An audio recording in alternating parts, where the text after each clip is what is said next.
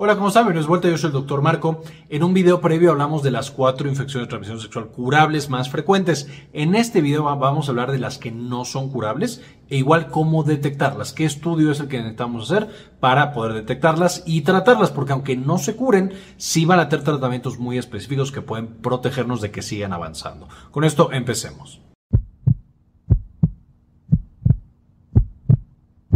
Entonces pasamos ahora a las ETS que son incurables. Cuatro de ellas que vamos a revisar, que son altamente frecuentes y cómo se detectan. Evidentemente, el propósito en estas no es curarlas, como si era en el video pasado, que les dejo en la parte de arriba, que sí queríamos curar al paciente de esta ETS. Lo que queremos es que, uno, no afecten tanto la vida de los pacientes, porque a pesar de que no son curables, muchas de ellas son manejables, es decir, pueden desaparecer los eventos adversos, las complicaciones a largo plazo, si damos el tratamiento adecuado y damos un seguimiento adecuado. Y lo segundo, por supuesto, es que no se contagien otras personas. Vamos a ver que esto puede incluir parejas que tenga la persona infectada, pero incluso también durante el embarazo se pueden llegar a transmitir y puede llegar a eh, eh, infectar al bebé, evidentemente por el resto de su vida.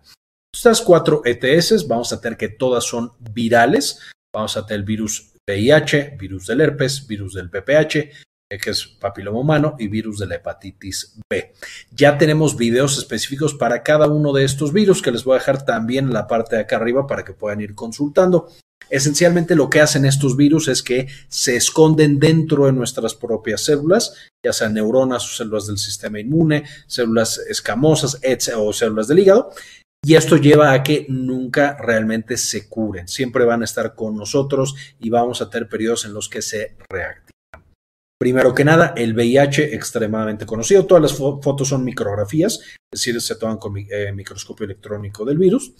Esta se va a detectar por muestra de sangre. Esta muestra de sangre vamos a poder buscar tanto el antígeno un antígeno más un anticuerpo y por supuesto la PCR, que es de nuevo la amplificación de ácido nucleico que hemos visto que están utilizadas en estas ETS, especialmente las virales, y por supuesto el tratamiento es antirretrovirales. Esta ya vimos con mucho, mucho más detalle en el video de VIH, justamente este tema de cuándo se hacen los estudios, qué estudios se hacen, cuáles son los tratamientos, etcétera, etcétera. Tenemos ya bastante material hablando de VIH. Eh, es importante mencionar que el VIH es una de estas infecciones que se, le tiene que hacer a todas las pacientes embarazadas, eh, justamente durante su embarazo, para que se detecte y podamos proteger al bebé de que vaya a tener una infección. También ya tenemos un video específicamente de pacientes embarazadas que tienen VIH, eh, cómo pueden proteger a su recién nacido, o más bien a su bebé antes de que nazca, y básicamente evitarle a ese bebé una infección por el resto de su vida. También en la parte de arriba van a encontrar el enlace a ese video. Después de esto tenemos el herpes. El herpes se va a diagnosticar tomando muestras de las lesiones. Justo cuando está la lesión, muchas veces dolorosa, eso puede limitar un poquito que se hagan estas pruebas. Entonces, en las lesiones activas vamos a tomar un hisopado y le vamos a hacer PCR para amplificar justamente su material genético. Podemos llegar también a hacer pruebas de anticuerpos, cultivo celular y tinción. Estas no se hacen tanto, y de hecho, en la mayoría de las ocasiones, el diagnóstico de herpes es clínico. Con ver las lesiones que son tan dolorosas y tan características, literal llegamos ya al diagnóstico y se da el tratamiento. En algunos casos, si de por sí anticuerpos, cultivo celular y tinción son raros, eh, es más raro todavía, pero se puede llegar a hacer. Pruebas en sangre para amplificar su ADN, su material genético, y eso es lo que vamos a encontrar justo en las lesiones. En la sangre también se pueden llegar a hacer estos estudios de amplificación, incluso cuando no hay lesiones, para ver si el ADN del virus todavía está presente. Sin embargo, en la mayoría de las ocasiones no se va a encontrar y no se hacen este tipo de estudios. Por ejemplo, también cuando hay parálisis faciales o algunas otras complicaciones que asociamos tradicionalmente con el virus del herpes, pero que no tuvimos lesiones tal cual, podemos hacer estos, estudios de amplificación de material de ADN justo para encontrar si hubo en ese momento una infección por herpes. El tratamiento afortunadamente es bastante efectivo para quitar las lesiones en su fase aguda. Entonces, y ya tenemos todo un video hablando tanto de vacunación como de antivirales contra herpes. Eh, por supuesto, los más famosos son la, ciclovir y balaciclovir, aunque de nuevo hay otros tratamientos para el herpes. Sin embargo, es importante recordar que estos cortan justamente este eh, evento que nosotros tenemos con el virus, pero no nos quitan el virus por completo. Una vez más, el herpes es una infección que es incurable, que vamos a estar latente por muchos, muchos años y que cuando baja nuestro sistema inmune se va a reactivar. El herpes también es parte de la monitorización que nosotros hacemos de las pacientes embarazadas, esto a través de la, la prueba del perfil TORCH, que es este grupo de infecciones que pueden causar malformaciones severas en el bebé, debido a que justamente la infección por herpes, especialmente si hay varicela durante el herpes o hay una exacerbación importante o una infección aguda de un nuevo tipo de herpes, puede llevar a malformaciones muy severas, incluso a la pérdida del bebé. Entonces, dentro del perfil TORCH que se hace para eh, las pacientes embarazadas, el herpes está incluido justo en la H que está al final de TORCH. H significa, entre otras cosas, herpes. Después tenemos el BPH, este también es un virus clásico. El BPH vamos a necesitar tomar una muestra de los sitios que tienen una lesión, que esto es muy frecuentemente el cervix en el caso de la mujer y la uretra en el caso del hombre. Se toma un raspado, por supuesto. Eh, en las lesiones activas es de donde vamos a conseguir células y adentro, por supuesto, vamos a encontrar el virus del papiloma las tinciones que nos llevan para detectar las lesiones y que de ahí obtengamos justamente el virus. Es el Papa Nicolau y la colposcopía. El Papa Nicolau, por supuesto, solo la tinción. La colposcopía es la técnica en la que estamos viendo el cervix de las mujeres. Y vamos a hacer también en algunos casos eh, PCR en la sangre.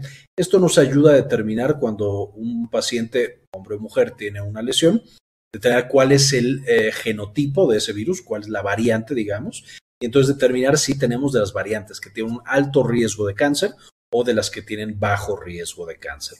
Hemos también ya platicado de cuáles son estas infecciones eh, o estos virus y cuáles son los cánceres eh, asociados justamente a la infección por virus del papiloma humano. Una vez más, estas se van a hacer principalmente en las lesiones, la PCR. Sin embargo, en la sangre también se puede encontrar o se puede buscar el tipo justamente de eh, papiloma que tenemos. No es frecuente, pero en algunos casos se puede llegar a hacer.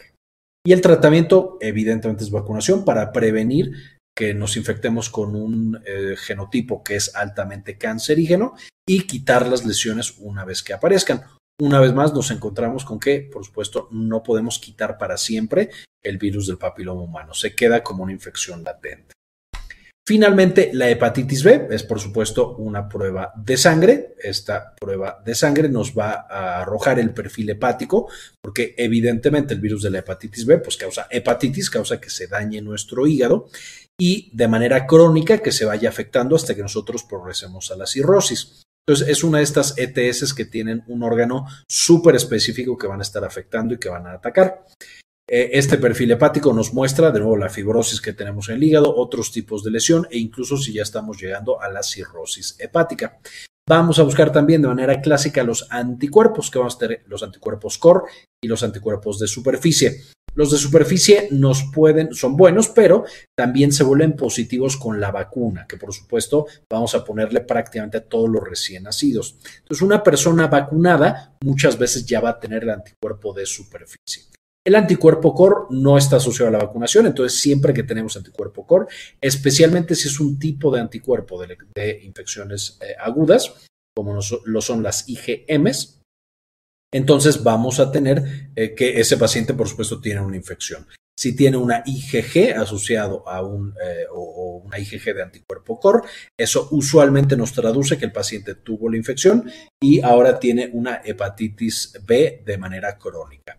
El tratamiento es simplemente para retrasar la progresión de este, de este antiviral. La mayoría de los pacientes, como comentábamos, no se van a curar de la hepatitis B. Un, pequeño porcentaje pueden llegar a hacerlo, pero la gran mayoría no se curan. Eh, sin embargo, se dan interferones, tenofovir y etecavir, que son como los más eh, eh, utilizados para el tratamiento y el manejo de la hepatitis B.